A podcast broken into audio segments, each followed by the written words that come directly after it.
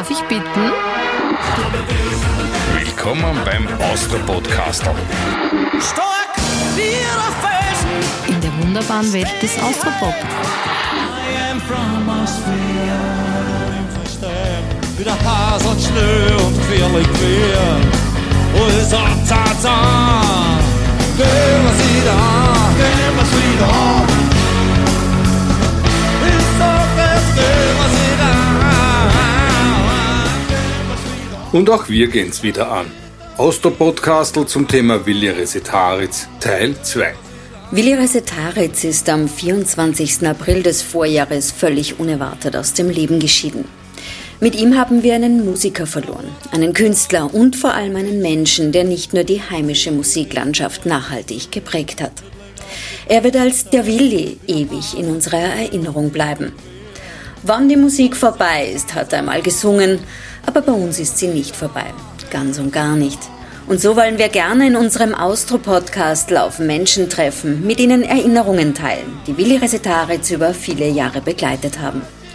In diesem Sinne lasst uns in mehreren Folgen gemeinsam auf einen ganz großen der heimischen Kultur zurückblicken. Und wie gesagt, bei uns ist die Musik nicht vorbei. Ich freue mich sehr, dass wir heute zwei besondere Gäste haben. Und zwar haben wir hier sitzen Birgit Denk. und Alex Horstmann. Alex, fangen wir mal mit dir an. Gerne. Ja, jetzt hat zuerst die junge Dame da begonnen, links von mir, Danke, dann würde ich gerne fürs mit Jung. dir anfangen. äh, soweit ich mich erinnern kann, ist ja deine Willi-Geschichte älter oder länger als wie die der Birgit. Ja, auf alle Fälle. Also, äh, ich war ja auch in meiner, in meiner Jugend, äh, da reden wir jetzt von 80er Jahren, äh, war ja schon ein Fan von Willi. Also ich kann mich erinnern, ich glaube, mein erstes Ostbahnkonzert war 85 oder, oder 86.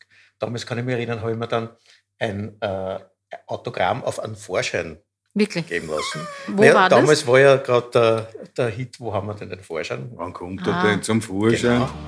Haben wir denn den Vorschein?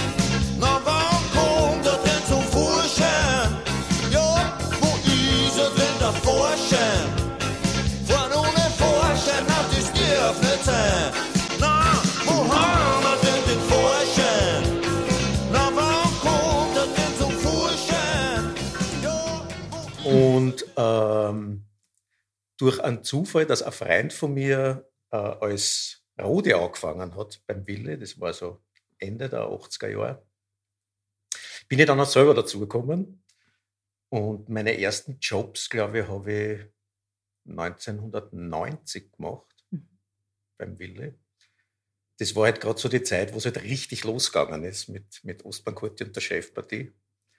Und ich habe, glaube ich, fast alles gemacht, was man so im Umfeld von einer Band machen kann. Ich glaube, das erste, was ich gemacht habe, war Leiberl verkaufen. Mhm. Leiberl verkaufen war, glaube ich, der erste Job.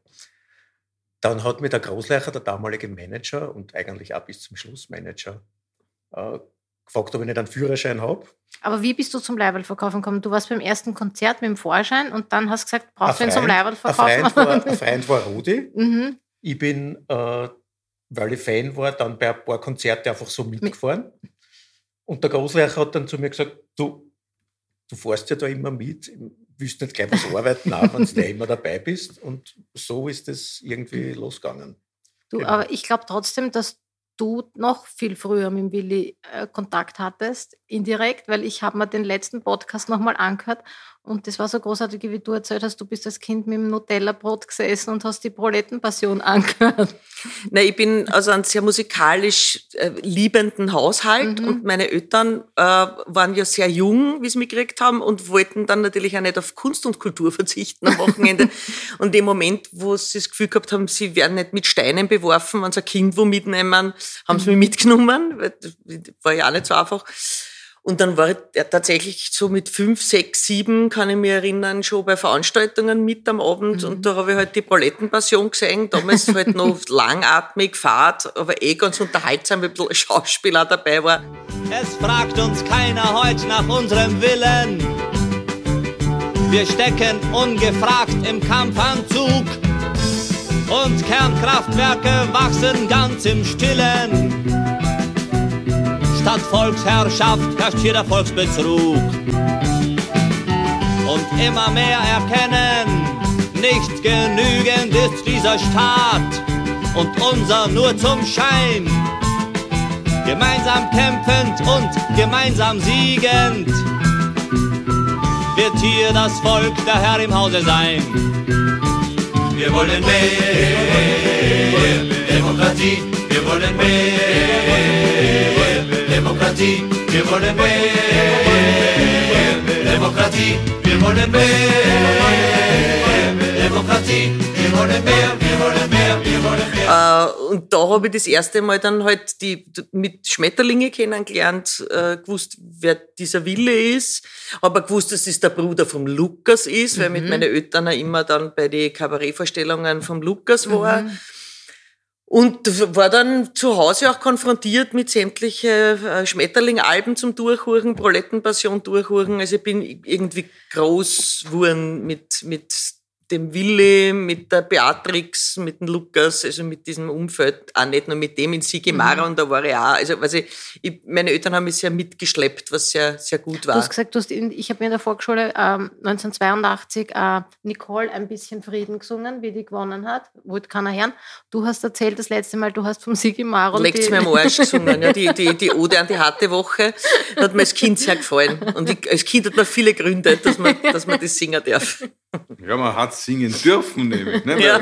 Sagen heißt das nicht. Ich Ja, singen, schon, es war ja ja. so, das Aber ist alles von der Kunstfreiheit okay, gedeckt Ja. damals schon. Urli, aber man denkt, schreien kannst da, hab meine Schreibmaschine vierer zack, hab zwei Blau und Papier eingeschmackt und dann Kohlepapier dazwischen in einen Kurzschlag, hab mich hingesetzt und hab geschrien. Lieber Herr Schwiegerpapa, lieber Herr Rechtsverdreher, legt mich am Arsch! Legt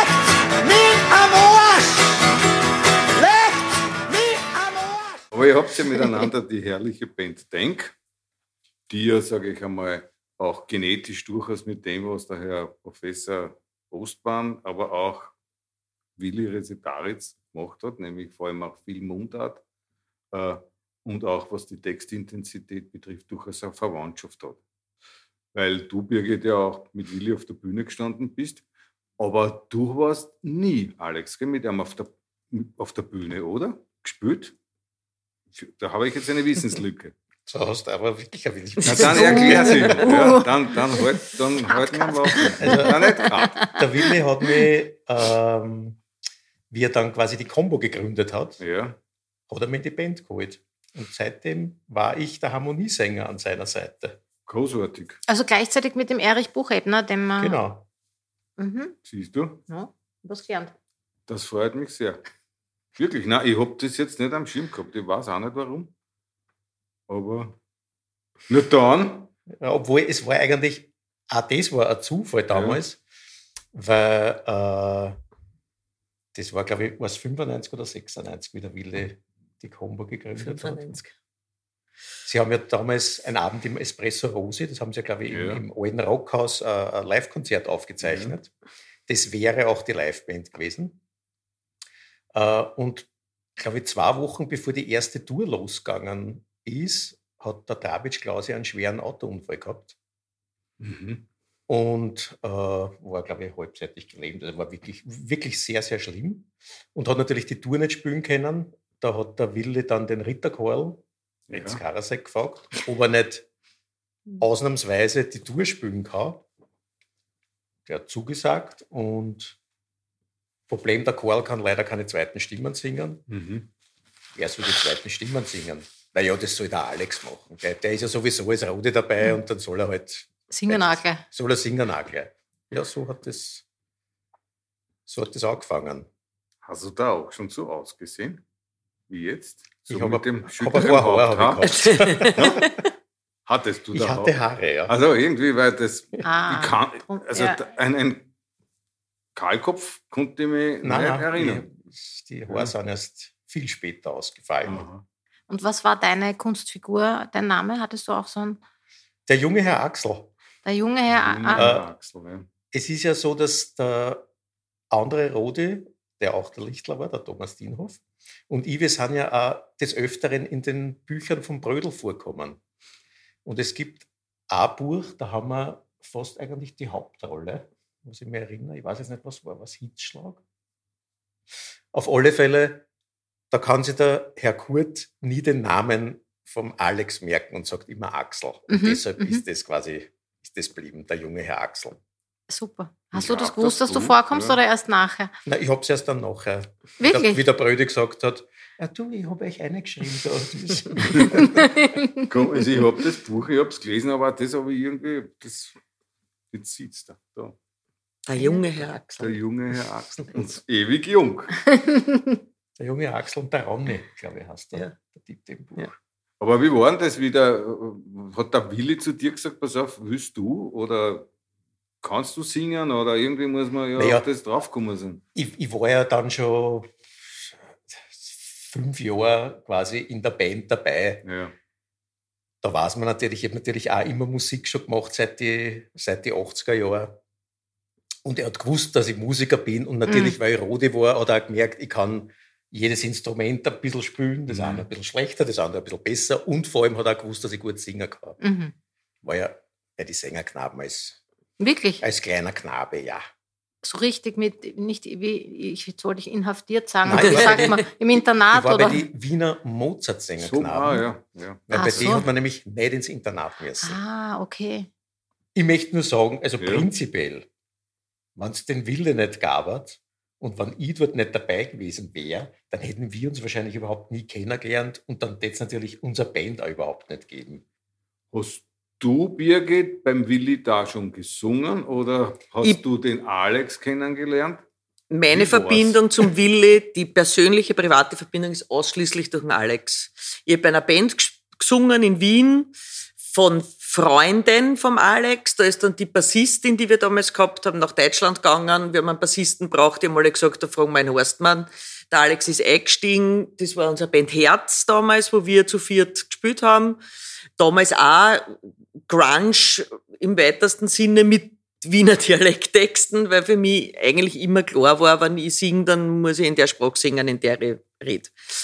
Und dann hat der Alex, weil er damals ja schon beim Willi auch gesungen hat, ähm, dann die Demos auch dem Brödi den vorgespielt. Brödi vorgespielt und der hat gesagt, dann spielt einmal Vorband in Schwächert, wo er damals zu Hause Der war. Brödi war natürlich Feuer und Flamme für das Der Ganze. Brödi Und er hat war- einige Texte auch für uns Ja. geschrieben. Brödi war begeistert.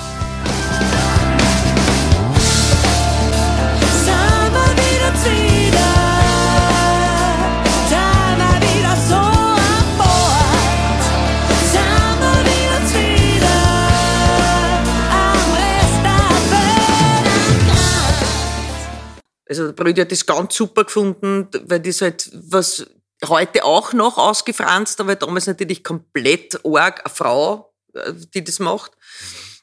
Und der Brödi war begeistert und hat uns hat gesagt, aus, die müssen Vorgruppen spielen. Ich glaube, das war sogar eher der Brödi als der Willi. Der Ich glaube auch, dass am Anfang eher der Brödi war, der, der, der die Begeisterung. Der Brödi, der Brödi, der mich dann auch gefragt hat, ob ich auf der 50 verschenkten Jahre auf dem Album vom Ostbahn äh, mitsingen möchte. Da hat auch der Brödi be- bestanden, weil der Brödi war die Hälfte vom Ostbahn, dass ich da Mitsinger wäre. Dann war ich auf Tour mit und damit hat dann eins das andere gegeben. Und dann haben wir uns alle kennengelernt und ich habe durch den Wille und sein Ort, wie er mit, mit seinen Kollegen umgeht und wie das musikalisch rennt und wie das als Gruppe zu verstehen war, hab ich mein, mein Umgang mit, mit Berufsmusikerinnen sein mir abgeschaut, weil ich erst dann im Lauf der Jahre draufgekommen bin, dass das nicht überall so kollegial, freundschaftlich und nett äh, menschlich rennt wie beim Ostbahn, sondern dass das bei anderen Bands ganz anders ausschauen kann. Und dieser Umgang, dass alle was wert sind, dass eine Wertschätzung passieren muss, dass jeder bitte danke, hallo, wiederschauen, grüß Gott sagt, ähm, das hat der Wille ganz hoch gehalten. Das war total wichtig und das habe ich gelernt und das versuche ich einfach als oberste Direktive, weil ich glaube, dass das so gehört tatsächlich, ähm, au- auch so weiterzutragen und jeden Musiker und jeder Musikerin, der ich begegnen, mit der ich zusammenarbeite, das sagt, dass das wichtig ist. Ja. Aber ihr habt ja eure Band parallel dazu irgendwann einmal gegründet, während ihr, Ost, während ihr auch noch bei Ostbahn tätig wart. Ne? Genau. Das war eigentlich, es war sicher vor 2000. 99 haben wir angefangen mit den Demos mit dem Bursche. Genau, also mit 99 Eigner haben wir, haben wir Christian. die ersten Demos gemacht. Da hat der Eigner Christian, Combo-Schlagzeuger, und der Guck, Combo-Keyboarder, hat gespielt. Und äh, eigentlich war es so, dass die Universal, die ja damals auch die Plattenfirma von Willi war, die waren eigentlich ganz interessiert und, und, und, und haben uns da eigentlich relativ lang hingehalten, kann man sagen. Ich war, viel Mittagessen. ja, Wie das halt so ist. Bis Ah. 2002 oder 2003 muss es gewesen Ja, sein, ne? genau. bis zum ersten Album. Ja. Aber äh, ich glaube, die Zeit war damals für Dialektmusik in, dem, in der Größe, wie es halt jetzt wieder da ist, war einfach damals noch nicht reif. Wir waren einfach. Wir waren zu früh. Also, ich, für meinen Teil kann nur sagen, äh, äh, am Anfang war es natürlich ein Türöffner. Wir haben Leute kennengelernt, relativ schnell, ohne wahnsinnig viel Klinken putzen zu müssen, weil wir waren halt die da vom Brödel und vom Ostbahn und Ding. Ähm, dann mit dem Major-Deal, den wir gekriegt haben für die drei Alben, war es auch ein schneller Door-Opener, weil man kennt halt plötzlich sämtliche Leute von der Presse, man äh, hat relativ schnell Zugang zu den Player, die, die am Markt sind. Das war total super. Und dann war natürlich die Geschichte, dann hat Ostbahn aufgehört. Bei uns ist nicht so durchgestartet, wie sie es alle gedacht haben. Ähm, wir auch. Äh, Dann war es halt so. Also wir haben halt trotzdem das weiter da, was wir da haben, weil unser Plan immer das war, dass wir das machen wollen. Wir haben ja immer unser Publikum gehabt, weil halt nur immer diese, diese Prozentsatz da war, denen das nach wie vor taugt hat, aber noch alle anderen zu Gruder Dorfmeister gegangen sind. Also quasi, es waren, die waren da. Stimmt, die waren Und, auch zu der. und dann war halt schon, und mit dem muss man halt leben, und mit dem habe ich gut gelebt, halt immer wieder der weibliche Ostbahnkurte. Also sämtliche Presseartikel? Okay. sämtliche Dinge sind bei mir immer mit dem Aufhänger gekommen. Und ja, am Anfang sagt man halt, ja, muss das jetzt sein? Und Mhm. dann denkt man sich, na ja, dann schreib. Also, weiß ich, mit dem muss man halt irgendwann einmal sich arrangieren sie, wahrscheinlich. sie arrangieren und damit umgehen. Aber ja, was soll mal Schlimmeres passieren? da Ja, hätte ich mein, hätten es das schlimmere ja- Vergleiche geben können. Ja. Ja, Jazz Gitti auf Ecstasy habe ich auch mal gehabt, aber wurscht. Wirklich? ja. Aber eure Zeit, die ihr mit dem Willi gemeinsam verbracht habt, also nicht nur arbeitenderweise, sondern natürlich auch menschliche Berührungspunkte, so respektiv gesehen, wie war's? Ja, also der Mann war ja, der war ja, also nochmal, wie ein Mensch, ja, und das ist ja weit übers Berufliche hinausgegangen. Ne? Man muss ja da persönlich extrem viel mitgenommen haben. Du, der Wille ist so authentisch, wie er, wie ihn jeder kennt. Er ist einfach ein herzguter Mensch. Immer gewesen. Mhm. Immer. Also, ich kann mich nicht erinnern, dass der Wille, bis auf ein paar Kleinigkeiten, also das war, dass der Wille jemals aggressiv oder, oder, oder, oder bäs zu irgendwem gewesen war. Also es war vielleicht in, in, in der Chefpartiezeit, wo ja auch dem Alkohol äh, oft sehr zugesprochen worden ist. Da sind vielleicht einmal ein paar, ein paar Sachen gewesen. Also ich habe zum Beispiel ein einziges Mal habe ich den Willi und den Brödi äh, streiten gesehen. Das war bei irgendeinem Chefpartiekonzert. Mhm. Aber sonst nie, also vor allem nachher dann äh, zu Kombo-Zeiten, das hat es einfach nie gegeben. Da hat's, es, es hat auch bei, bei, bei Ostbahn irgendwie keine Hierarchie oder irgendwas gegeben. Mhm. Das heißt, du warst als kleiner Rode oder kleiner Stagehand, wurscht, wo wir hinkommen sind, du warst mindestens genauso viel wert wie der Wille, der auf der Bühne um war. Und das hat einfach jeden spüren lassen. Also das hat's, bei ihm hat es keinen kein, keinen Unterschied gegeben. Der Wille hat mir gelernt, was ich bei vielen Leuten nicht gesehen habe. Und jetzt ein bisschen, dass wenn man zu einem Venue kommt, wenn man wohin kommt, dass man jeden dort persönlich mit Handschlag begrüßt. Und zwar auch den Haustechniker, die Lichttechnikerin, die, den, der da die Tier aufsperrt, die Wirtin, die die Wurstplatten vorbeibringt, dass das alles Leute sind, die zum Gelingen des Abends beitragen und dass die genauso viel wert sind. Und diese Grundeinstellung vom Wille ist das, was wir alle brauchen. Respekt ist ein ganz wichtiges Thema, wenn man umgehen mag mit Menschen, wenn man gern unter Leute ist. Das ist die Basis Der Mensch hat ein Grundbedürfnis nach Anerkennung. Jeder Mensch. Das wird grob unterschätzt. Das spielt eine entscheidende Rolle. Du kannst sterben. Natürlich nicht an der Geringschätzung anderer oder am nicht wahrgenommen werden, sondern an der Krankheit, die du dann kriegst. Wenn du nicht geschätzt wirst, wenn deine Arbeit nicht geschätzt wird, wenn du nicht wahrgenommen wirst. Und es ist so einfach, ein bisschen die Augen offen zu halten auf die Leute, mit denen man zusammen ist und mit denen man arbeitet. Und ab und zu auch zu empfangen von anderen, dass die wahrgenommen haben, dass man da was Richtiges gesungen hat. Ah, das hast jetzt gut, oder dass ich sag zum Tontechniker, "Hm, das war jetzt aber gut. Das Konzert ohne die war die Hälfte wert gewesen. Und das ist so. Der Tontechniker ist wie ein Part of the Band.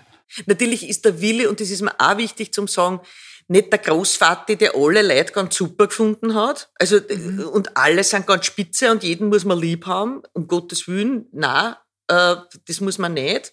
Aber der Wille hat immer eine, eine einsteigende Grundvertrauen und Grundliebe jedem gegenüberbracht. Und wenn dann sich jemand als Arschloch präsentiert hat, dann hat er den halt nicht mehr in, bei sich vorkommen lassen. Ja. Ja. aber er hat ihm nicht sagen müssen, dass er Arschloch ist, nicht streiten müssen oder ungut sei, sondern mit solchen Leiden hat er dann den Kontakt abgebrochen. Und was ja total okay ist. Und mit Arschlöchern will ich nicht mehr zusammenarbeiten. Ja. Und, aber diese Grundeinstellung, dass jeder mal verdient hat, respektvoll, Genau. liebend, Mhm. begrüßt, be, be, angenommen zu werden, das ist eine Qualität, die muss man mitbringen Mhm. als Persönlichkeit und die muss man sich erhalten und erarbeiten, weil das geht, das wissen wir doch alle, Ich total schnell weg. ich wollte gerade fragen, ist die Gefahr nicht, wenn das jetzt, weil ich denke jetzt an irgendeinen Superstar, keine Ahnung, ja, die, die, die dann herumgeschoben werden oder die gar nicht mehr die Möglichkeit haben oder die das gar nicht mehr vielleicht. Also die Leute, die angeschimpft werden, glaube ich, haben nicht das Problem. Der Wille ist ja im, im, im Auge des Orkans gewesen. Mhm. Weil der Wille hat ja alle Leute spüren lassen, dass er jeden willkommen heißt. Das heißt, wenn man mit dem Wille irgendwo gesessen ist, egal ob vor 20 Jahren oder vor einem Jahr, dann sind alle Leute auf den Wille zugegangen. Jeder. Der Wille ist im, Okay. beim Wirtshaus gesessen und es sind 30 Leute neben ihm gestanden und haben ihm angegriffen und wollten Autogramm und Ding. Und mit dem muss man umgehen ja? und nämlich freundlich umgehen. Nicht jeden Wunsch erfüllen, klarlegen, äh, und das hat der Wille wirklich gekonnt wie kein zweiter. Aber wie hat er, das- weil ich stelle mir das ja wahnsinnig schwierig vor. Weil du sitzt da beim Schnitzel irgendwie in der Gruppe, willst gerade essen. Der Wille hat das kennen. Der hat mit einer, der hat die Leute kurz ihre zwei Sekunden Wertschätzung gegeben. Mhm. Ich sehe dich, Mhm. du bist da, du bist Mhm. super, aber jetzt lass mich in Ruhe. Also Mhm. quasi, und mit diesem kurzen, ich bin gesehen worden, ist jeder zufrieden und lässt einmal in Ruhe. Und das hat er bravourösest gemacht und ist echt, was das betrifft, für mich ein totales Vorbild, so viel zu geben Mhm. und gleichzeitig aber doch zu schauen, dass man seine, seine, seine Energie bei sich Mhm. behält. Ja. In der digitalisierten Welt, in der wir leben, wird ja diese Sorge des Orkans ja umso heftiger, je mehr du dich für etwas einsetzt, wo ein gewisser Teil der Bevölkerung überhaupt nicht damit einverstanden ist. Ja? Und da ist er ja auch mittendrin Mhm. gestanden. Also gerade diese Integrationshausgeschichte. Also ne? ich, ich, ich traue mir zu sagen, dass man das schon gemerkt hat. Ähm, also die, die Integrationshausgeschichte war ja, glaube ich, wenn ich mich erinnere, so Ende Chefpartiezeiten. Ja, da Also liegt da in mehr damals. Die. in, dem, in, der, in der Zeit, wo eigentlich nichts war. Und ich glaube, es sind dann schon weniger Leute zu den Konzerten gekommen, Mhm. zur Combo. Also Was ja okay war, ne? Also, natürlich war es okay.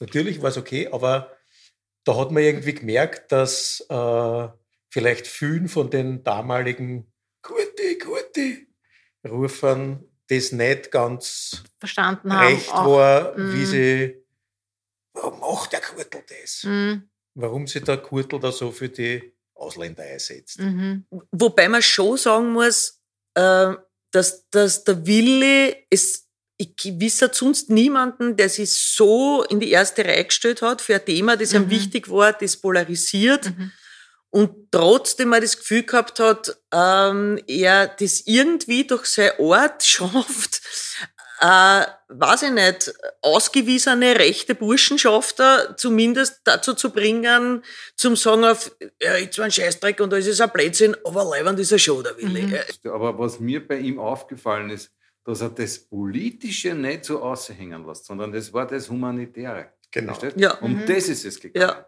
Ja? Politik links, rechts, Mitte, oben, das war wie ein Kompass. Ja? Aber Stimmt. dieses Mhm.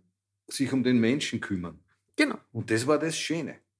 Ja? Weil Menschen sind auch die, die irgendwo anders angesandelt sind, die vielleicht ganz andere Vorbilder haben, politische. Ja. Aber wenn sich die dann da drinnen widerspiegeln in dem, was er da singt, ja?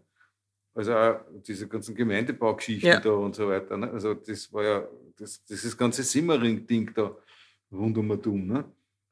Und das ist halt ein Großraum Wien mit zwei Millionen, also fast drei Millionen Einwohnern. Ne? Das war ja eigentlich das Biotop. Das hört ja jetzt nicht im 23. auf, sondern das geht ja im Süden oder unten da, oder schwächer, das zählt man ja alles da dazu. Ne? Das ist ja auch der gleiche Sprachraum. Ja. Ja. Der Willi wollte nie immer gleiche Sachen Mhm. machen. Er wollte sich immer musikalisch weiterentwickeln. Das für Ich ihn glaube, war, das wie war dieses. Pfefferism and Blues Geschichte war eigentlich mit der Chefpartie abgeschlossen für ihn. Mhm. Deshalb hat er sich dann ein bisschen anderen, oder wie gesagt, seinen musikalischen Horizont halt immer weiter erweitert.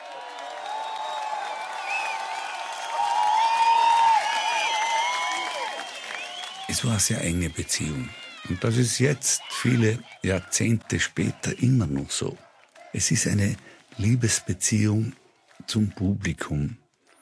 Und es hat ein bisschen was gemeinsam mit dieser Empathie für die, ich sag unter Anführungszeichen, normalen Leute. Die manchmal ein bisschen liederlich sind, ja, noch nicht besoffen. Aber es gibt ganz viele, die überhaupt nichts trinken und auch was finden am Kurtel.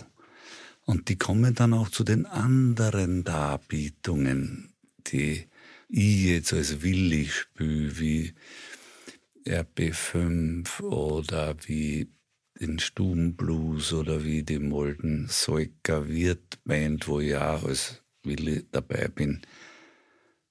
Da sieht man oft einmal Gurtologen, Gurtologinnen, weil wir zusammenhalten. Oh ja, aber ich meine, das, die, die Combo, das war schon sehr artverwandt, finde ich. Ja, es war artverwandt, aber es sind doch einige Sachen auch gemacht worden, die hätte es bei der Chefpartie sicher nicht Ja, gegeben. ja das glaube ich schon. Also Mhm. immer was ausprobiert worden.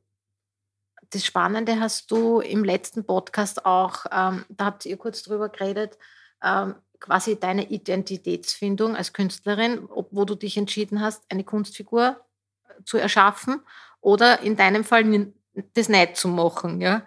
Ähm, mit, mit allen Vor- und Nachteilen, was halt beides hat. Jetzt war natürlich der Willi in der Rolle als ähm, Ostbankurti eine Kunstfigur. Man hat aber trotzdem nie das Gefühl gehabt, dass das so ist. Wie, wie ist dir das Also, ausgegangen? ich sag, der Willi war keine Kunstfigur, also der Ostbahn war keine Kunstfigur, in die Ja. der Willi geschlüpft ist. Es war eine, eine Auslagerung einer, einer persönlichen äh, Neigung, die er Mhm. auch gehabt hat. Also, ich finde das so spannend, dass, dass ja eigentlich die meisten Künstler und Musikerinnen ja so wie der Willi ja auch wahnsinnig viel Interessen haben. Die, die sitzen ja nicht nur daheim und huren auch Bands ja, oder so, sondern die, die interessiert Musik an sich. Und da hat man so viele Dinge und dann hat man mit irgendwas Erfolg oder die Leute stehen auf einen gewissen Teil von dem und die anderen müssen alle schlafen und dürfen gar nicht singen und man darf nicht, also quasi, und wenn man dann das Privileg hat zu sagen, auf, ich mache jetzt einmal das und bin einmal der wüde Willi äh, mit dem Doppler in der Hand und gehe mir jetzt einmal fünf Jahre die Rock'n'Roll-Kanten und treibe jede Kur durchs Dorf äh, quasi und, und zeige einmal die Seiten von mir, wenn ich vorher bei die Schmetterlinge quasi in einer stimmen wir darüber ab, ob der eine von rechts nach links geht. Nein, Diskussionen, also quasi aus so einer basisdemokratischen Polit-Truppe dann auf einmal allein fuhren steht mit die wüden Kerle auf der Bühne und Kerlinnen mit der Mickey, dann ist das eine Seite vom Wille gewesen, ganz, ganz sicher. Aber eine Seite vom Wille ist auch mit die Haverer äh, am Berg gehen und Stubenblues-mäßig zum Schauen, was Österreich sonst noch musikalisch zu bieten hat. Und vom Wille war auch Seiten zum sagen, ich setz mich mit dem Molden hin, kann mir mal zurücklernen, der soll die Show machen und ich tu ein bisschen dazu singen und habe auch meinen Spaß. Ja? Also, äh, der Willi war ein Musiker, ein Sänger und, und hat dann halt auch noch mit 60 gesagt, jetzt will ich noch Ukulele lernen. Und also quasi, ja, äh, das ist doch wunderschön Super. und das hat er gemacht und, und ohne Rücksicht auf Verluste mit dem Wissen, ich vertraue auf das, was ich kann und was ich mache.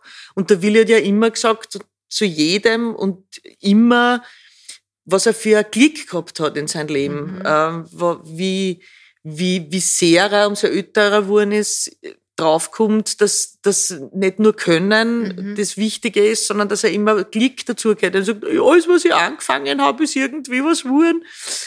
Und das ist ein Klick und dem muss man halt auch Danke sagen können. Ne? Ich wollte gerade sagen, das ist, ist ja eigentlich auch eine seltene, findet man selten, dass dann wer so aktiv Danke sagt oder es auch sagt, das war ein Klick, dass mir das alles so passiert ja, ist. das hat er gesagt. Ich bin dankbar und nicht. Also er hat nicht gesagt, er ist der Beste der Welt und darum genau. rennt alles so super, genau. sondern er hat gesagt, ich habe mich immer bemüht, was Gutes zu machen und es hat immer funktioniert, was für ein Glück. Mhm. Und er hat auch immer äh, versucht, ab einem gewissen Zeitpunkt ähm, die, irgendwie das Glück auch zu teilen. Mhm. Also irgendwie zu versuchen, wen, wen kann ich da irgendwie was helfen und was kann ich tun und das nicht, nicht nur musikalisch eben, sondern auch, was habe ich für Glück, in der Zeit in Österreich geboren worden zu sein. Ich muss das irgendwie weitergeben mhm. können mhm. oder was daraus machen, wenn ich schon das Glück habe. Und das hat er sehr ausgezeichnet. Wenn wir ein Jahr zurückblicken, die Nachricht, dass der Willi gestorben ist, das war sicher so ein 9-11-Effekt, oder Moment für euch man kann es nicht glauben. Es ist für mich, für mich heute noch schwer zu glauben, dass einfach nicht mehr da ist. Es ist, äh, weil er mich halt schon so lang begleitet. Ne? Sind, sind 35 Jahre alt. Na, und wir haben ja Kontakt gehabt, das ist, also ist ja so, telefoniert und hm. in der Corona-Zeit. Der Kontakt ist nie angerissen. Also wie gesagt, die Combo-Zeit war eigentlich offiziell 2003 vorbei. Aber trotzdem, wir haben, wir haben oft telefoniert und dann, wie halt auch die Großkonzerte wieder waren, natürlich umso mehr und, und, und da wieder gespielt. Also der Kontakt ist nie angerissen. Ist und man denkt sich wahrscheinlich oft noch, ah, was würde er jetzt zu dem sagen? Oder Selbstverständlich. Will also, manchmal zum Hörer greifen und sagen, was steht der jetzt gerade dazu? Ich brauche jetzt kurz eine Meinung oder so. Ne? Es ist so, dass mm. man halt also in meinem Fall weiß ich, der Wille ist mein, mein, mein, mein größter Förderer und mein, mein größtes musikalisches Vorbild. Mhm. Nämlich jetzt nicht nur musikalisch, natürlich auch menschlich. Also mhm. vor allem, wenn man da halt äh, so viel Zeit verbringt, äh, kriegt man halt irrsinnig viele Sachen mit, wie, wie er das macht und wie, wie, wie, wie gut das funktioniert. Aber es ist auch man, ein. Wenn man diesen Glück. Weg mhm. einschlägt, beziehungsweise halt geht.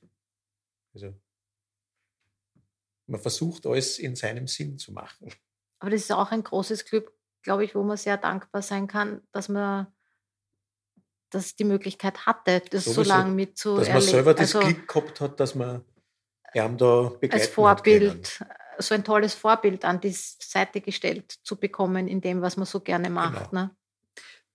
Ist auch ein Glück in, mhm. dem, in dem Fall auf alle Fälle. Und das ist halt so wie, wie im ersten Moment jeder den Satz gehabt hat, was machen wir denn jetzt? Mhm. Also das, jeder, der den Willi kennt hat und mit einem zusammengearbeitet hat, hat binnen drei Sätzen den Satz gesagt, was, was machen wir denn jetzt? Was sollen wir jetzt machen ohne ja. Willi? Und mhm. das bleibt nur länger. Also mhm. das, glaube ich, also jetzt nicht nur musikalisch, mhm. dieses, was machen wir denn jetzt?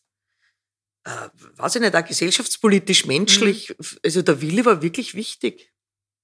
Eindeutig. Man sieht's, man mhm. merkt's, man spürt's bei anderen Leuten auch. Mhm. Er hat vor allem auch durch die Plötzlichkeit des Todes nie die Möglichkeit gehabt, irgendwas übergeben zu können. Was, es gibt ja, dass man sagt, ich bin jetzt nicht mehr in der Lage, ja, körperlich oder aus welchen Gründen, aber das ist etwas, was ich gerne jemandem weitergeben möchte. Nicht? Aber das war Batsch, radikal aus, weg. Und das war ja. Ja, ich- obwohl ich glaube, dieses Weitergeben hat er eigentlich eh permanent Mhm. gemacht und jeder, der was annehmen hat kennen, hat das auch gemacht. Mhm. Also Aber ja, äh, das, das, das Loch ist groß. Also Mhm. das merkt man alle. Danke euch sehr. danke für die Einladung. Der Wille ist der Beste und der Größte. Ich glaub, das ist schön. Schöner kann man keinen Abschluss machen.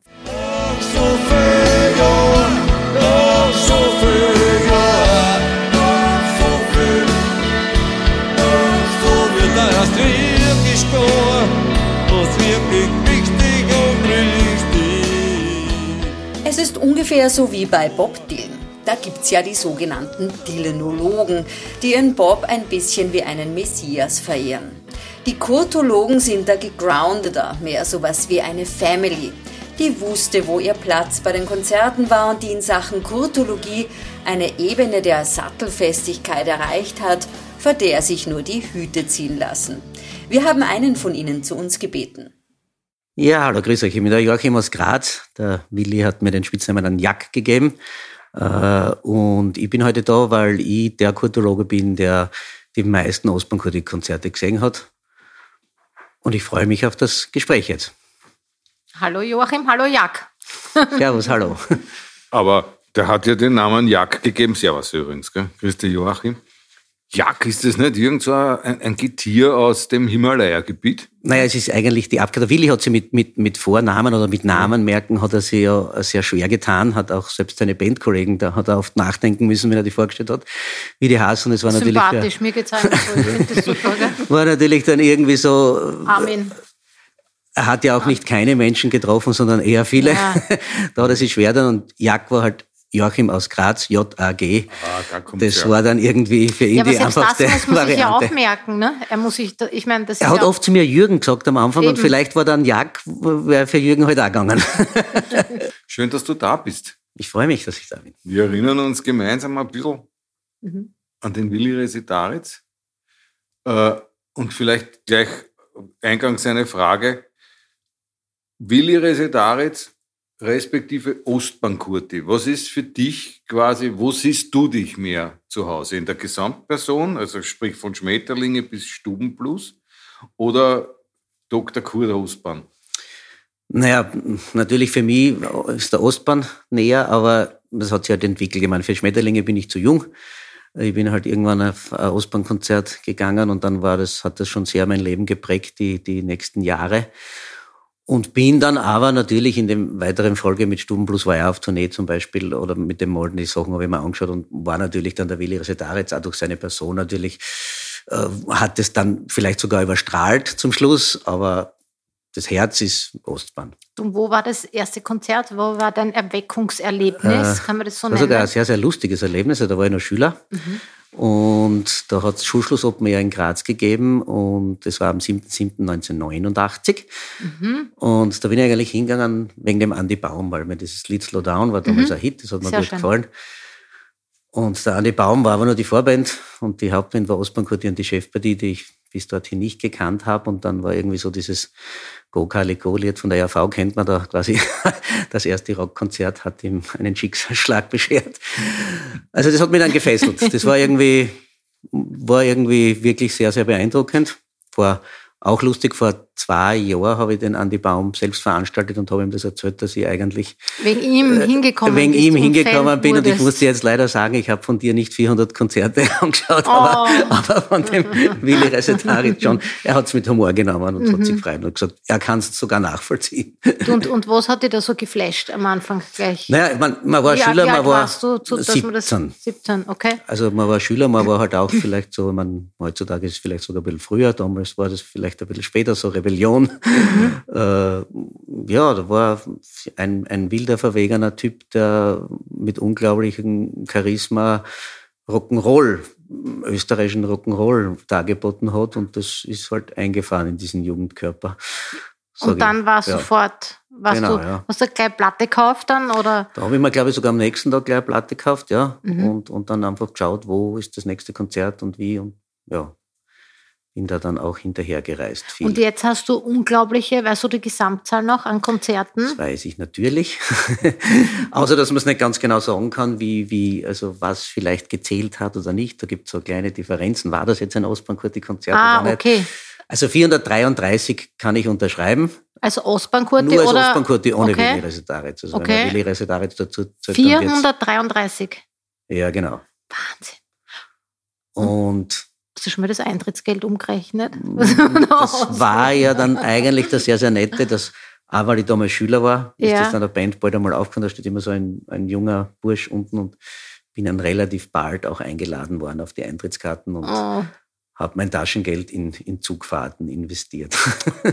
ist entzückend. Und, und die Willi Resitaritz oder im entferntesten, wenn du das grob überschlagst, auf wie viel würdest du da kommen noch, jetzt zusätzlich zur Ostbahn?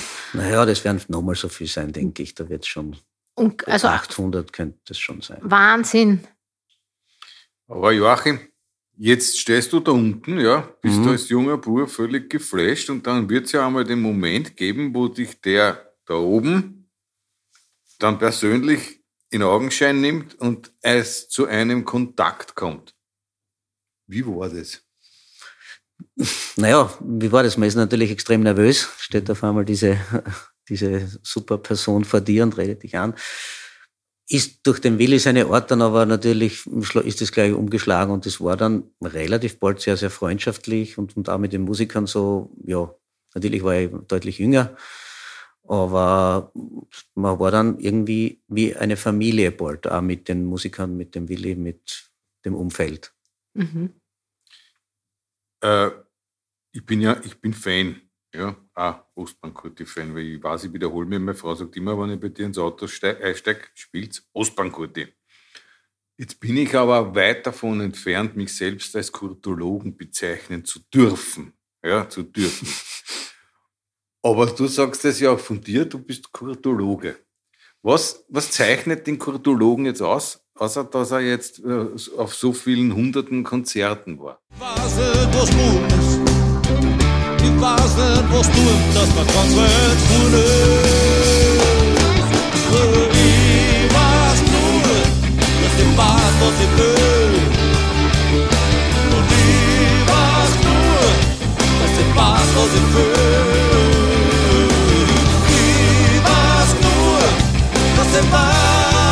Ich brauche. Naja, man hat sich mit, dem, mit dieser ganzen Thematik, mit der Musik, die dort dargeboten worden ist, besch- beschäftigt, befasst, viel außergefunden. Der Günter Brödel, der der Texter war, war ja da auch ein, eine sehr gute Quelle für, für Musik aus Amerika und, und gibt ja, also die, vor allem in der Chefparty-Zeit waren ja das fast zu 100 Prozent Coverversionen. Diese Nachforschungsarbeit, dass man weiß, welches Lied, wo, was für eine Platte, von was, welche äh, da den Günther fasziniert haben. Und, und dann ist man immer drauf gekommen, wie genial diese Texte übertragen worden sind vom Günther. Und der Willi war halt der, der, der das natürlich auch dann so genial verkörpert hat. Und das ist ja so weit gegangen, wie mit, mit, mit der Günther dann Bücher geschrieben, da gibt's ja einen ganzen Kosmos, dann gibt's Krimiromane, dann gibt's äh, Comics, dann, also das ist, war ja ein unfassbares Feld, wo man auch forschen kann und dann, wenn man sich da auskennt oder wenn man da viel erfahren hat, dann kann man vielleicht sagen, man ist ein Kurtologe, aber ich würde selbst der- von mir sagen, dass ich, so, ja, vielleicht bin ich einer davon, aber Headroom ist, ist, ist, also der Plafond ist immer noch nicht erreicht, was man vielleicht noch herausfinden könnte. Kennst du wen, der noch intensiver in dem Thema drinnen ist als du? Oder? Ja, es gibt einige, die so ähnlich sind. Intensiver, tue ich mir schwer zum sagen, ob das. Trefft also- ihr euch dann auch und tauscht euch aus? Oder? Das ist das sehr, sehr Schöne. Also es ist insgesamt, was ich vorher schon gesagt habe, mit Familie, es war äh, insgesamt eine Familie auch mit diesen Hardcore-Fans, Mhm. Die da durch die Gegend gefahren sind. Äh, ist es so Familie, Freunde, ich habe ganz viele meiner besten Freunde sind mit mir irgendwann dort einmal in der ersten oder zweiten Reihe gestanden. Und wir treffen uns, wie zum Beispiel auch nach unserem Gespräch heute, Gasthaus Quell, Ah. wo oft Ostbahn-Sachen stattgefunden haben Stammlokal auch, werden wir uns auch treffen. Also das machen wir nach wie vor.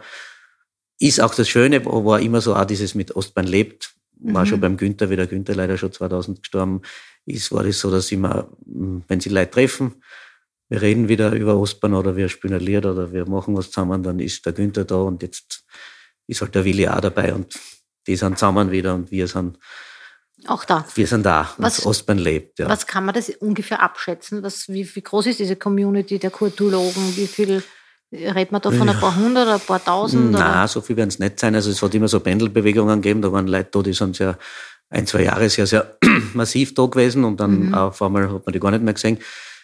Der harte Kern, der so die über Jahrzehnte wären vielleicht so 20 oder so, ein bisschen Okay. weniger vielleicht sein. Okay. Aber du hast ja einen zwölfjährigen Sohn Mhm. Und einen Zehnjährigen auch noch. und einen man zehnjährigen. nicht auch. vergessen. Was sagen denn die zu der Leidenschaft vom, des, des Vaters oder sind die eher so, naja, Raf Kamora ist irgendwie schon angesagt, Mhm. oder? Naja, die wundern sich, unser, also da hinter mir steht was, äh, äh, ein Mitbringsel aus dem, wie man sagt, das Grazer Ostbahnmuseum. Also unsere Wohnung schaut halt ein bisschen so aus mit so Artefakten oder Konzertpostern von, von äh, Willi oder Ostbahn halt. Und ganz am Anfang, wie es ganz klein waren, war es natürlich so, dass ich da das sehr lustig gefunden habe, wenn man viel Ostbahnmusik vorspielt und, und kann mich erinnern an den äh, jetzt älteren Zwölfjährigen, der hat mit drei Jahren die Arbeit auswendig singen können. Und das hat aber dann abgenommen, wie es dann selber, okay, nein, man muss vielleicht doch nicht alles machen, was der Papa. aber sie Anfang, haben, ja, sie haben, sie haben kein Problem damit. Also das ist, wird geduldet. Ich bin ja ein bisschen auch in der Kulturszene tätig, von dem her sind sie sowieso da ein bisschen konfrontiert mit Konzerten und mit gängen auch ab und zu mit, wenn es halt passt. Aber es ist nicht so, dass, also weder große Ablehnung noch große äh, Euphorie, sage ich einmal, sondern es ist einfach normal bei uns zu Hause, dass das, dass das Thema halt gibt. Du, und du hast gesagt, die Wohnung ist wie so ein quasi Museum, da hängen Poster. Wie stellt man sich das vor? Da ist alles, gibt es Heferl, Schnapsglaseln, gibt's, Platten, gibt's Gitarren. Vorhänge, Zierkissen, Genau. Bettwäsche. Ja, nein, also, also es gibt eher Sachen, die halt irgendwie, also wirklich, eben zum Beispiel Gitarre von der Lily Marshall, die dann irgendwie mal bei uns hat gesagt, hey, das gehört ja zu dir. Die spiele ich nicht mehr, die musst du aufhängen.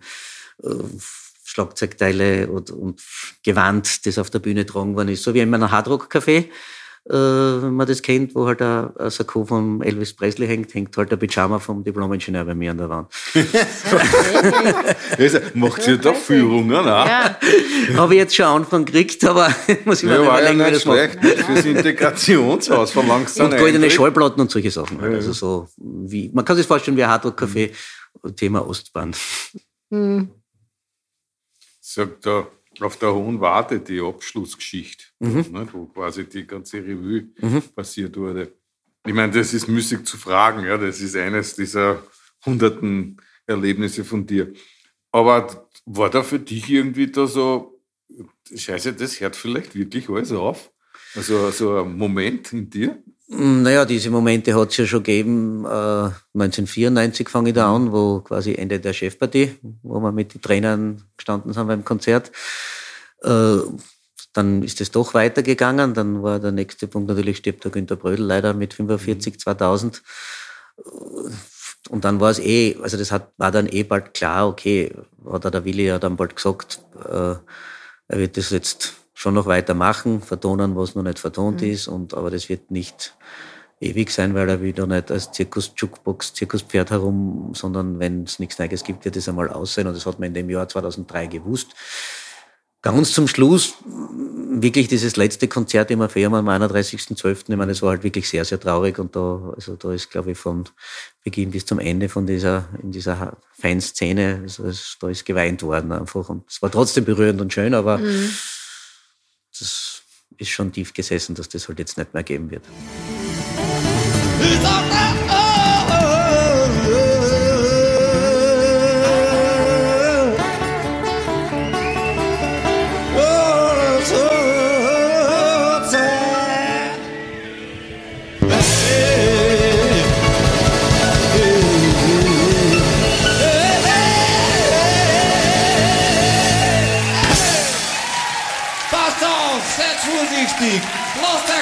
Holen.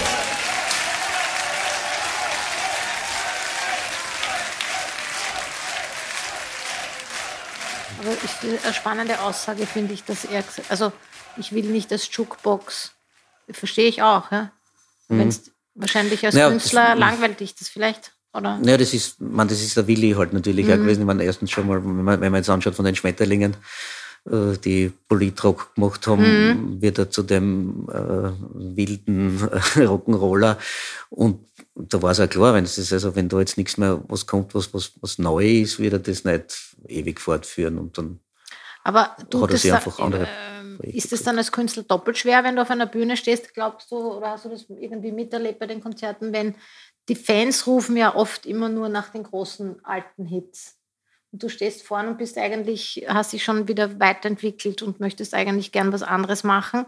Äh, Und dann stehen aber immer noch alle drinnen und rufen irgendwie nach deinen Superhits. Mm, Ja, ich meine, der Willi hat das natürlich so sehr, sehr rigoros durchgezogen und hat wirklich da absolut nie, also in der ersten Zeit nach dem 2003, wo das Ende war, ist er wirklich, glaube ich, einfach nicht umgefallen. Das ist einfach, das gibt's nicht. Er spielt jetzt sicher keine Ostbahnnummer. Wie hat er Leute- das gesagt? Weil macht man sich da unbeliebt? Oder wie, wie, wie, Mm, Das schwierig war einfach, ja, er hat das schon gesagt. Also wenn wer gerufen hat, hat er das Bein hat gesagt. Okay. Also Mhm. ihr seid da jetzt nicht auf ein Ostbahnkonzert. Gehört haben, was ich jetzt mache und das war halt wirklich äh, durchgezogen über eine Zeit lang und dann hat man das gewusst und dann ist das auch nicht mehr gefordert worden. Mhm. Wie das dann wieder aufgebrochen ist, weil es wieder diese Reunions auf der Kaiserwiese gegeben hat, Mhm. da ist natürlich wieder ein bisschen passiert. Aber ich glaube, dass die Leute es dann schon gewusst haben, wenn er jetzt da als Stubenblues auf der Bühne steht, dann hat das auch keinen Sinn, dass ich das jetzt einfordere und Mhm. ja, also das ist, war, glaube ich, gar nicht so dramatisch. Die Konzerte auf der Kaiserwiese haben ja dann auch Klassentreffen geheißen, glaube ich. Mhm.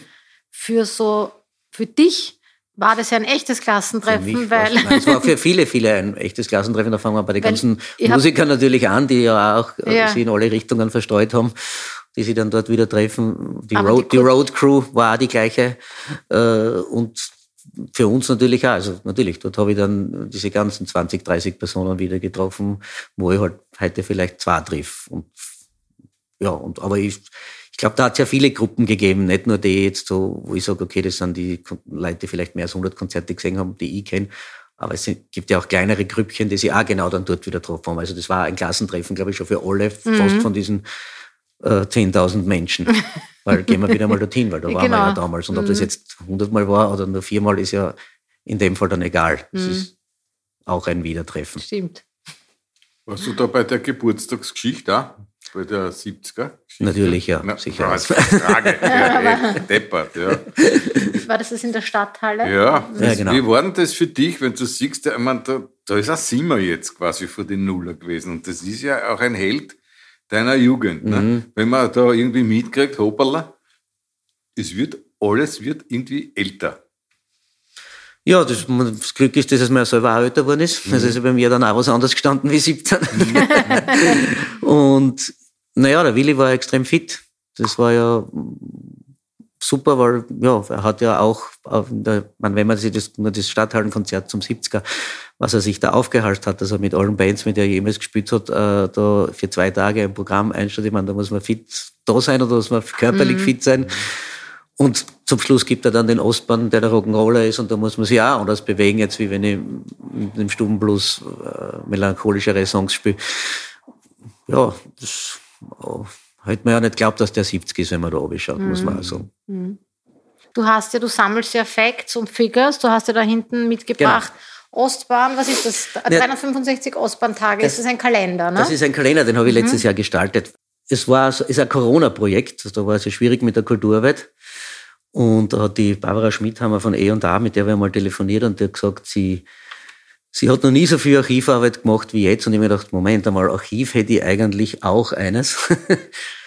und haben wir dann irgendwie einfallen lassen, ich mache einen Ostbahnkalender, äh, jeder Tag quasi mit einem Stück aus meiner Sammlung gefüllt, äh, mit meistens sogar einem Bezug zum Tag. Also da steht dann immer oben drüber, heute vor so und so vielen Jahren war entweder das Konzert oder was halt auch immer passiert ist.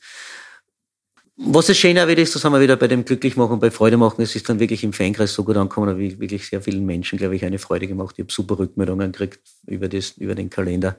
und die, hast du über die Homepage verkauft? äh, oder habe ich dann oder? über die Homepage verkauft, ja. Und, Sehr cool.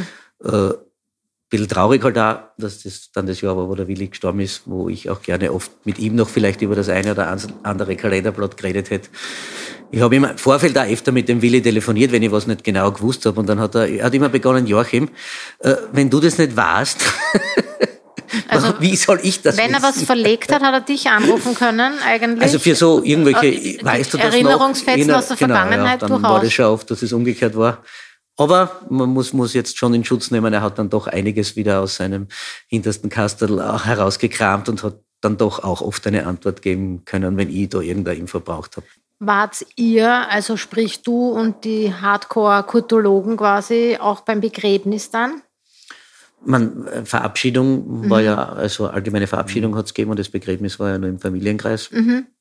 Und Aber es also gab da so einen offiziellen Verabschiedungs... Genau, also ich glaube, da sind schon sehr viele von diesen, also Mhm. Fans natürlich auch hingepilgert und wir Mhm.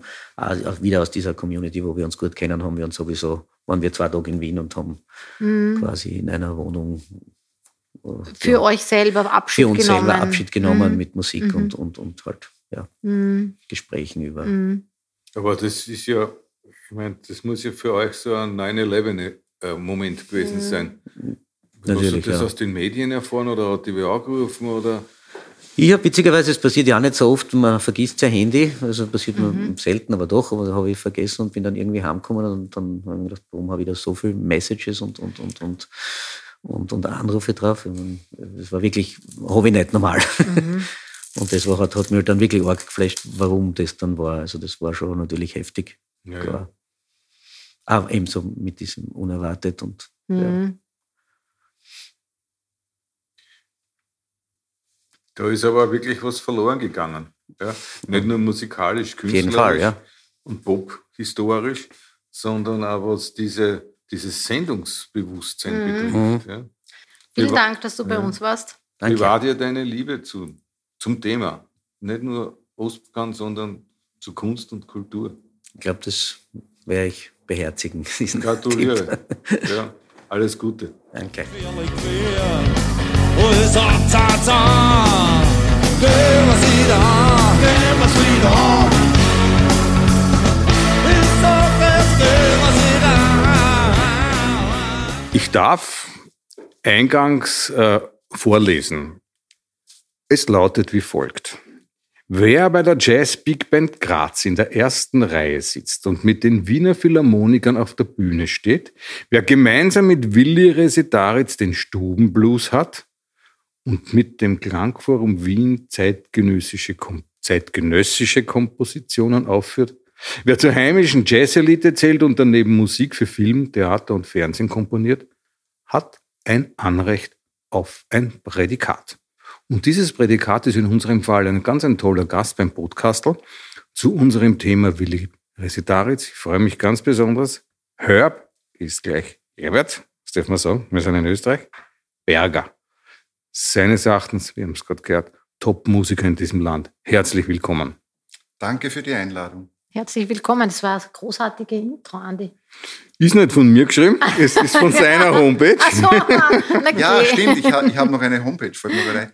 Das ist äh, äh, von meiner Homepage eine Bio oder so eine Art, wie sagt man, Werbetext. Ist schon veraltet. Ich glaube, der Text ist sicher. Ja, er ist veraltet, weil da steht Stubenblues hat. Das muss man ja blöderweise oder sehr, sehr schade hatte schreiben mittlerweile. Das stimmt leider, ja. Aber grundsätzlich hat sich ja nichts verändert. Herb Berger ist eine absolute Top-Adresse in diesem Land, wenn es um Holzblasinstrumente geht. Ja, das stimmt natürlich. Also es ist immer schwer, selbst mit so viel Lob umzugehen. Aber im Prinzip ist das richtig. Ich mache nach wie vor dasselbe, also auf den diversen Betätigungsfeldern, wie man da ja gehört hat, von Klassik bis Jazz oder nennen wir es Popularmusik. Ich komponiere nach wie vor viel, bin viel live unterwegs, so viel es halt geht in diesen Zeiten. Und das würde ich schon sagen, ja, es stimmt alles noch.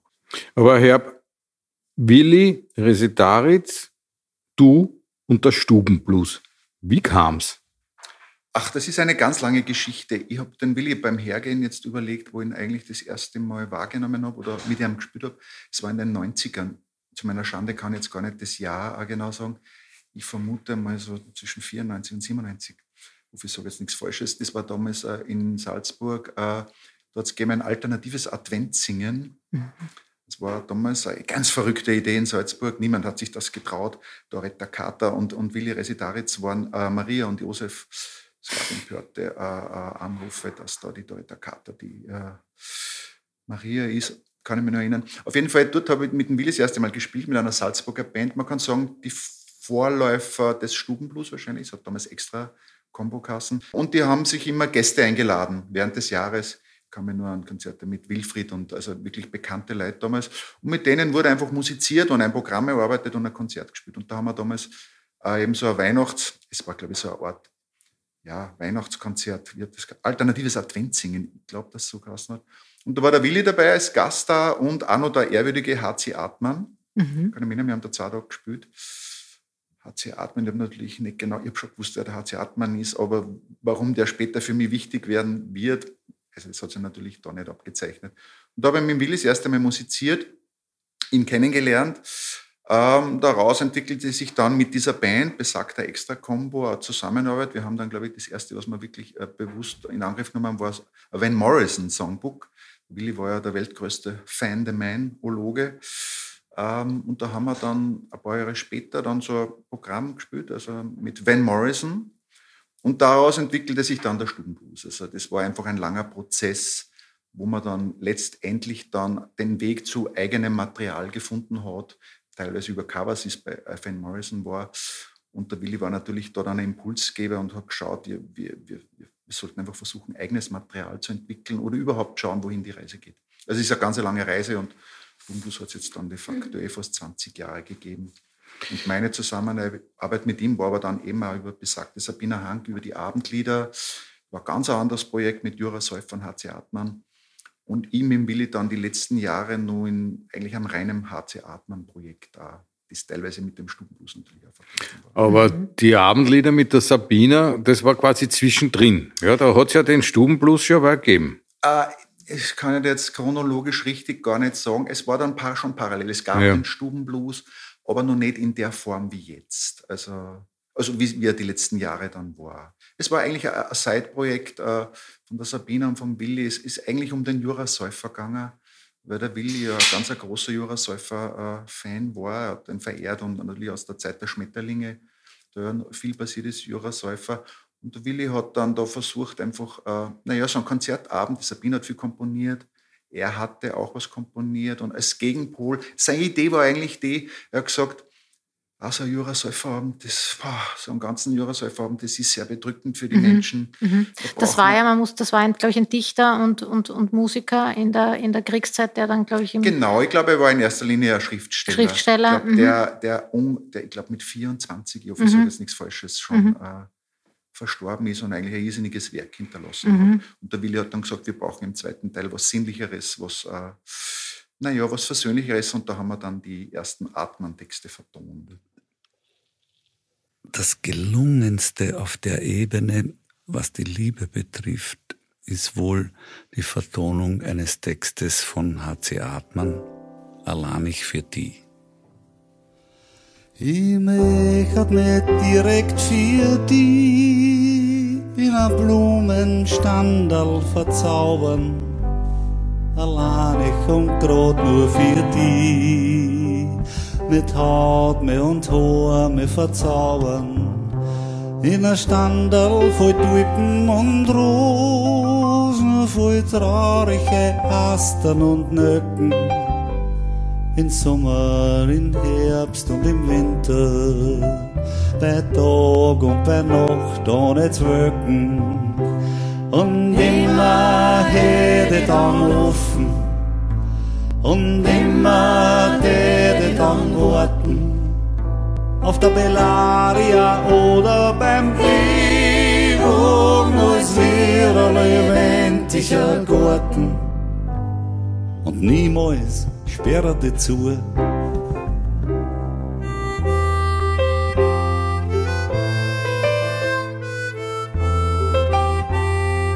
HC Hartmann war ja immer so ein ganz wichtiges Scharnier gell?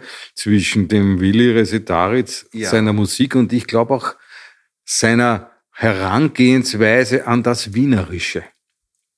Also diese diese zum Teil tief schwarzen Dinge, die aber aufgrund sein, der Kraft seiner Stimme dann auch in eine Richtung draht hat, das dann so angenehm war.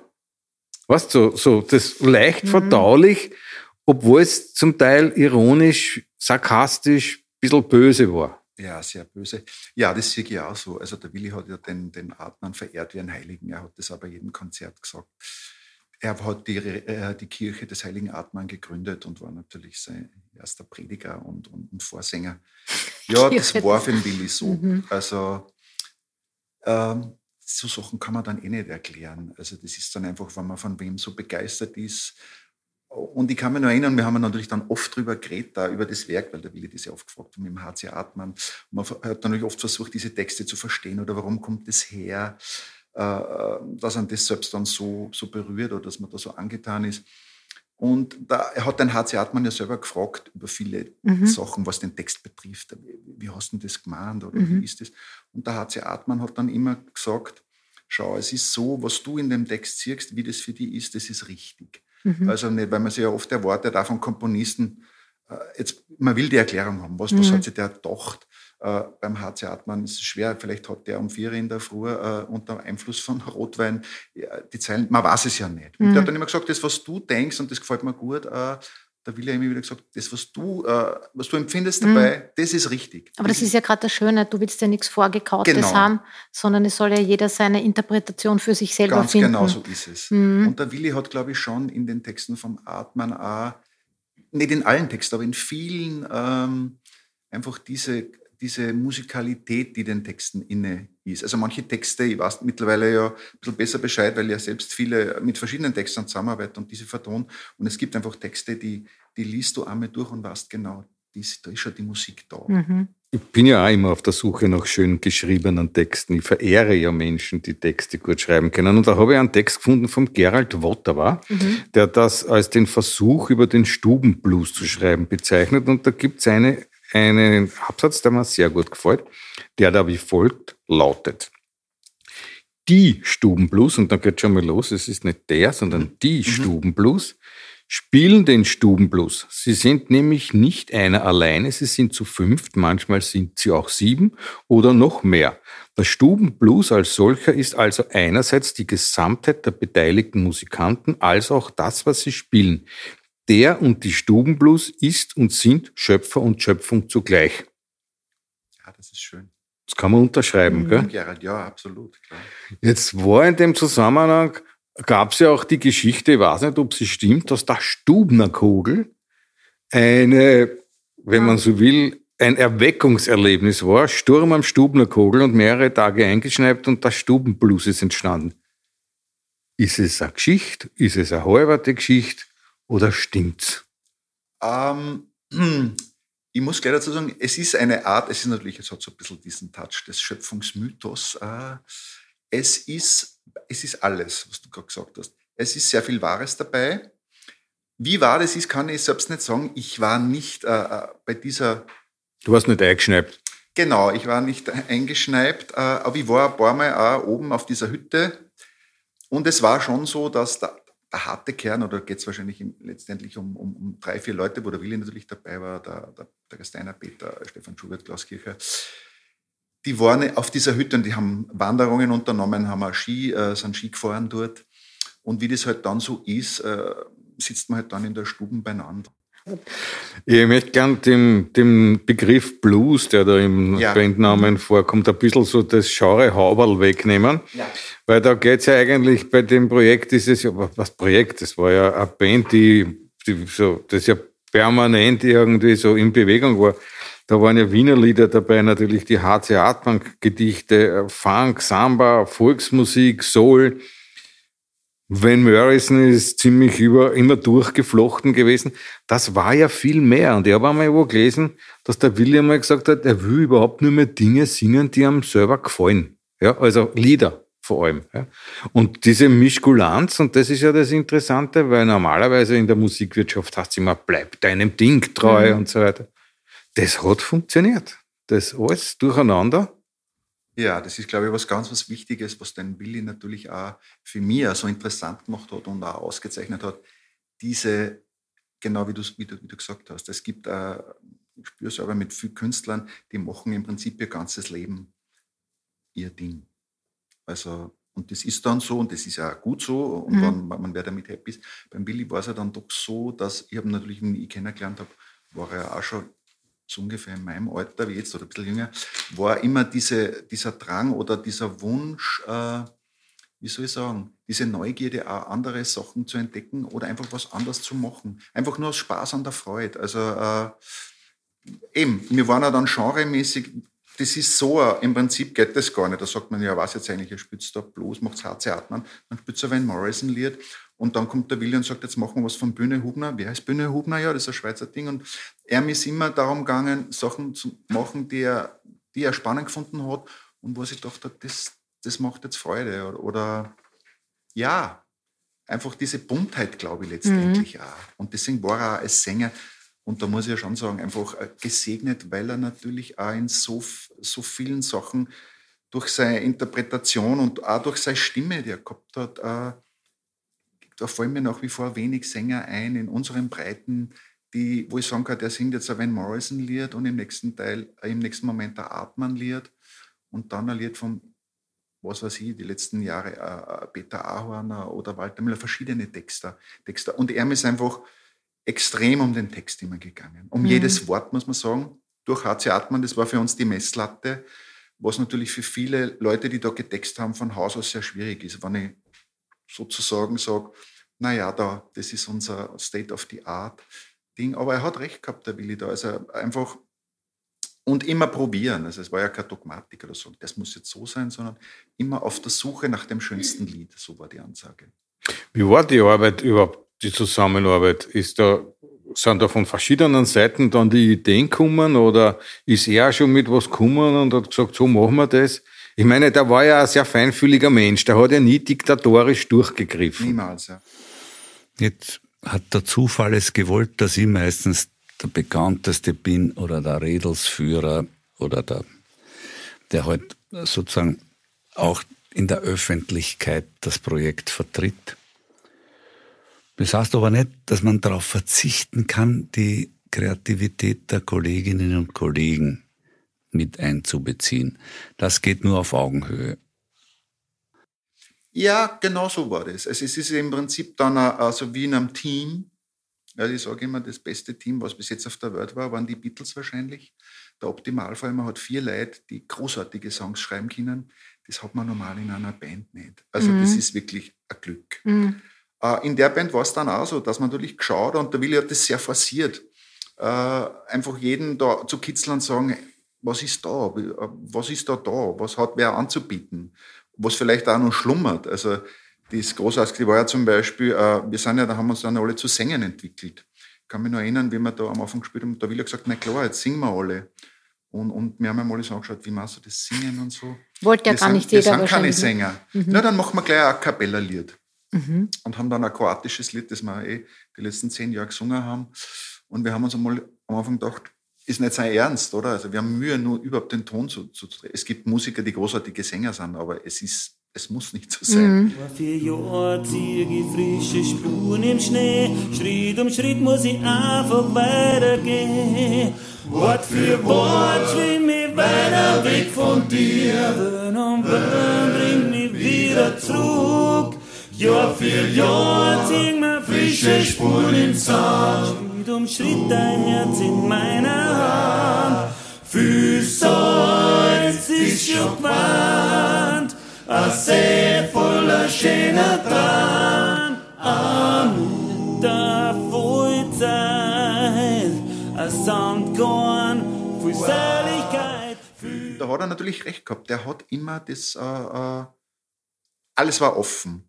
Und da, äh, um auf die Frage zurückzukommen, es war sowohl als auch. Es gab fertige Lieder. Der Willi war, hat einfach gesagt, zum Beispiel da dieses Fanlied Ball and Chain, das will er unbedingt singen.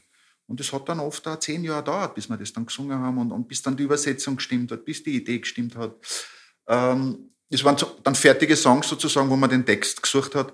Und dann hat es ja verschiedene Komponisten gegeben in der Band, die halt mit Fragmenten oder mir ist oft nur mit einem Text gekommen oder da will ich gesagt, schau, hoch dir das an. Oder beim HC Atman war es dann so, ich habe mich komplett mit der schwarz, schwarzen Tinten beschäftigt und habe das ein Jahr lang nur gelesen und war auf der Suche nach, äh, was könnte passen. Naja, und dann ist das, war das Work in Progress. Und die letzten Jahre, unsere Konzerte haben ja oft wirklich den Charakter von Messen gehabt. Also man hat das ja auch gespürt, wenn man da, und ich war ja in verschiedenen Settings, ob das jetzt der Stubenblues war oder mit einem klassischen Orchester, äh, eines meiner größten Konzerte meines Lebens war mit Billy dann noch äh, in Salzburg im Mozarteumsaal, wo wir mit, mit äh, Kamerata Salzburg da in dem großen Saal von Mozarteum gespielt haben. Und dieses Gefühl, das man dann gehabt hat, wenn man merkt, die Menschen, natürlich kommen die zum Konzert, Mhm. aber es, es war schon dieser Hauch von, wir wollen auch Trost und Rat, wie diese Sendung war. Mhm. Und dieses, es, es kommt der Priester, es kommt jetzt der Winnetou, es kommt der Häuptling und, und spricht, spricht zu uns. So wie die Predigersendungen, die man aus Ja, Amerika das klingt jetzt natürlich sehr pathetisch. nein, nein, nein, so. nein, nein. Aber es war Ja. immer dabei und äh, ich kann das auch verstehen. Und einfach nur dieses, weil der Willi natürlich äh, ein ganz ein Gescheiter war, abgesehen Mhm. davon. Wie wir alle wissen, ist ja ein intellektuelles Kapazunder, der viele Sachen einfach, finde ich, ganz äh, liebevoll behirnt hat, auch schwierige Themen. Und da die Leute auch das Gefühl gehabt haben, er hat uns was zu sagen. Und sie fühlen sich abgeholt, ne? Auf genau. Augenhöhe. Und ich habe das Mhm. mit einem keinem anderen Künstler so erlebt, dass man, wenn man auf die Bühne gegangen ist und es war noch äh, zehn Sekunden klar, da sind wir jetzt daheim. Also das wird jetzt einfach nur ein schöner Abend, wo Mhm. man oft dann ja auf eine Bühne geht und schaut, na, wie wird das jetzt werden, wie reagiert das Publikum? Und dann gibt es natürlich auch äh, oft Frontmans, die das sichere äh, Gespür haben, das Falsche zu sagen. Also da Mhm. sind zwei Fettnäpfe und da wird gleich reingekupft. Da kann ein Konzert da ganz anders sich entwickeln, auch bei bekannten Leuten. Also das ist, und der Willi war einfach da, man hat immer das Gefühl gehabt, er, er, er legt das Herz da auf, auf die Bühnenkante und die Leute waren nur happy. Also, Hat er das alles schon vor, äh, also ein Konzept gehabt eben für die Nein. Texte oder ist es alles immer spontan und auf die Situation? Ähm, Äh, mh, gut, wir haben ein paar hundert Konzerte miteinander gespielt. Es hat natürlich diese Seite schon auch gegeben. Ich glaube, wenn der Willi wirklich einen, einen so, unter Anführungszeichen schlechten Tag gehabt hat oder wenn man das Gefühl hat, äh, wobei das ein eigenes Thema ist, weil sobald der Willi auf der Bühne war, war natürlich auch das Zirkuspferd da Mhm. und immer die Energie auch. Äh, er hat natürlich Sachen gehabt, im schlechtesten Fall hat er ganz wenig gesprochen, Mhm. hat natürlich wie jeder zumindest ein, ein nettes Wort oder Information gehabt, aber er war da ein großer Improvisator. Also ich, ich habe mir nur von Leid erzählen lassen, bei Ostbahnkonzerten war das ja dann anscheinend wirklich so, dass das Konzert dann einfach eine Stunde länger dauert hat oder dass einfach der Schmäh dann so gut gerannt ist, Mhm. dass das, ja, das, das war dann einfach so. Aber auch, und das finde ich so cool, nie ohne Zwang oder man hat nicht das Mhm. Gefühl gehabt, das muss jetzt Da sein. muss jetzt ein Programm abgespult Ganz werden, genau. das gleich in Wels ist wie in, weiß ich nicht, Tirol. Ganz genau, Mhm. weil ich das Konzert da im Mozarteum erwähnt habe, da ist Folgendes passiert. Er ist an einem zweiten Teil rausgekommen und er war auf der Toilette und der Reißverschluss von der, Mhm. von der Hosen hat geklemmt. Und der Willi war natürlich so, er hat ja alles dann thematisiert. Also, ich meine, äh, egal um was jetzt gegangen ist. Äh, und da, da reden mir jetzt nur Leid drauf an, das war so lustig, weil er das da dann, ich weiß nicht mehr genau, was er gesprochen hat, aber er Ja, hat das immer. macht es halt menschlich, das kennt jeder. Ja? Genau, es war immer menschlich und nie Mhm. aufgesetzt. Einfach authentischer Mensch, der laut nachdenkt, sage ich jetzt Mhm. einmal. Also, und sehr viel Improvisation da. Mhm. Wann es sich ergeben hat, wann nicht, dann nicht. Also deswegen waren uns, auch unsere Konzerte im Sturmblues, ich glaube, das längste war dann einmal im Porgi, haben wir fast zwei Stunden gespielt. Wart ihr da als Bandmitglieder auch eingebunden dann oder hat er da vorne als Front ähm, alleine gesprochen, quasi auch in diese Konversationen? Das hätte er, glaube ich, niemals gemacht. Also es ist ja nicht passiert, weil er, ja, manchmal hat sich ein kleiner Dialog Okay. ergeben. Schon, aber er hat, glaube ich, sofort da gemerkt, ich sage, vor Menschen sprechen, wir wissen, einer der Urängste des Menschen, das ist für wen, der das nicht, und ich habe auch tausende Konzerte gespielt, aber habe das auch gelernt, weil ich für eigene Projekte mache. Das ist, ist ja nicht jedermanns Sache. Mhm. Also auch wenn ich ein Weltmusiker bin, ist das vielleicht dann schwierig, da wenn 400 Leute sitzen und auf einmal und äh, so wie mit dem Singen auch, das hat er, hat er immer auch mit sehr äh, wohlwollend und abschätzend, ist das jetzt zumutbar? Und er hat es ja dann auf der anderen Seite ja doch schon geliebt, auch selbst zu sprechen. Ich glaube, das ist dann einfach äh, so eine Art Idealsituation für wen. Es hat Ja. ja dann immer so, wie wir da sitzen, den Charakter gehabt, wir sitzen im Wohnzimmer da, obwohl man in der Stadthalle vor 10.000 Leuten sitzt. Aber, ich denke mal, das ist ja angenehm, wenn wer zurückredet. Weißt du, was ich meine?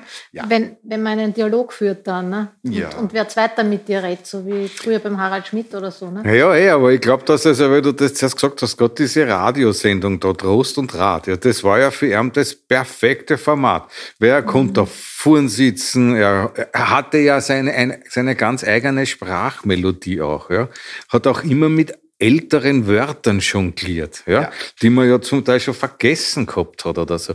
Und das war großartig. Ja. Ja, das alleine das, dem zuzuhören, war ein Wahnsinn. Und ich möchte daran erinnern, dass es eine Sendung auf Ö1 gab.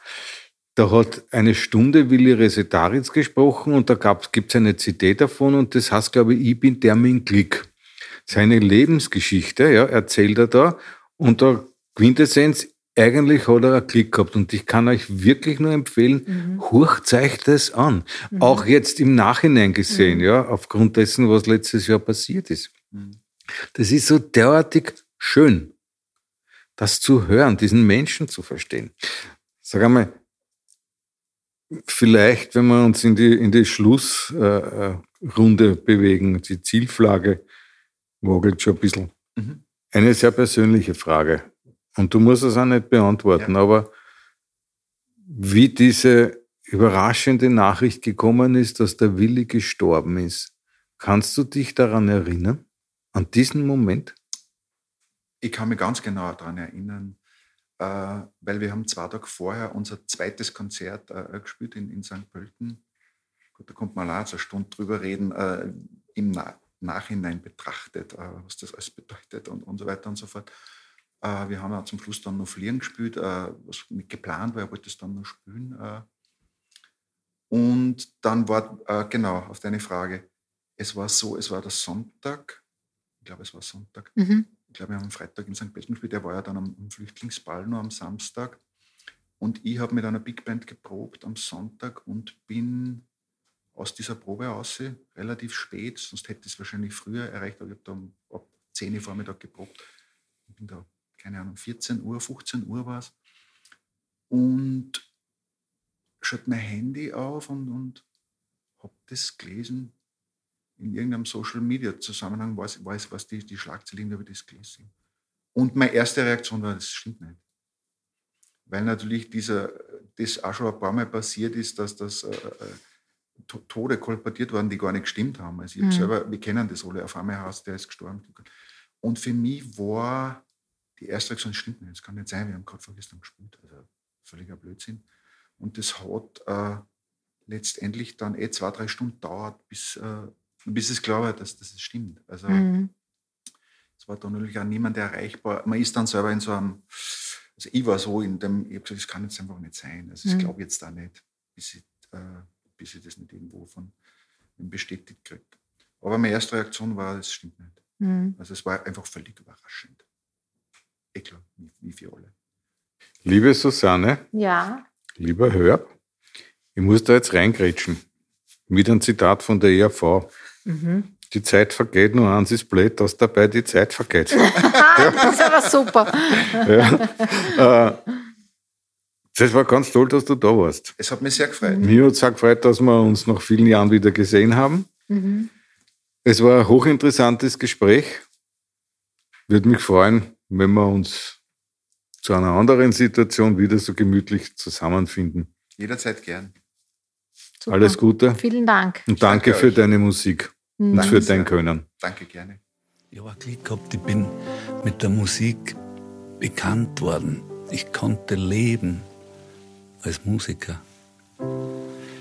Dann gibt es natürlich das große Glück, welches uns sozusagen in Sekundenportionen manchmal im Leben trifft.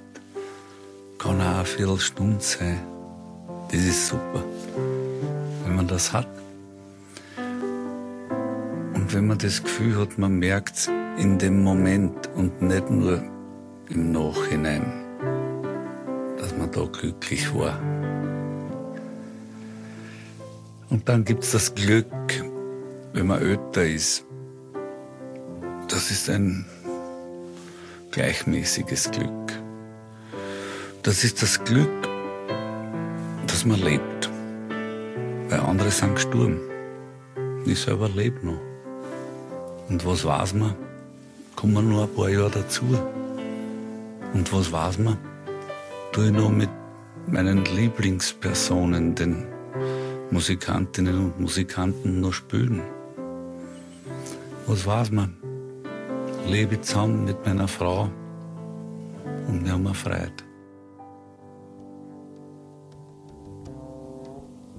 Das ist Glück.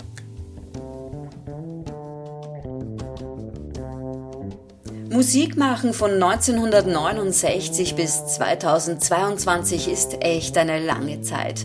Und da ist einfach viel zu viel passiert und das passt halt nicht in zwei Podcastern rein. Beim besten Willen nicht. Also seid bitte gnädig mit uns, dass wir vieles einfach nur streifen konnten. Und mit dem Dank fürs Zuhören und der Hoffnung auf ein Wiederhören sagen wir Baba, seid vorsichtig und lasst euch nichts gefallen.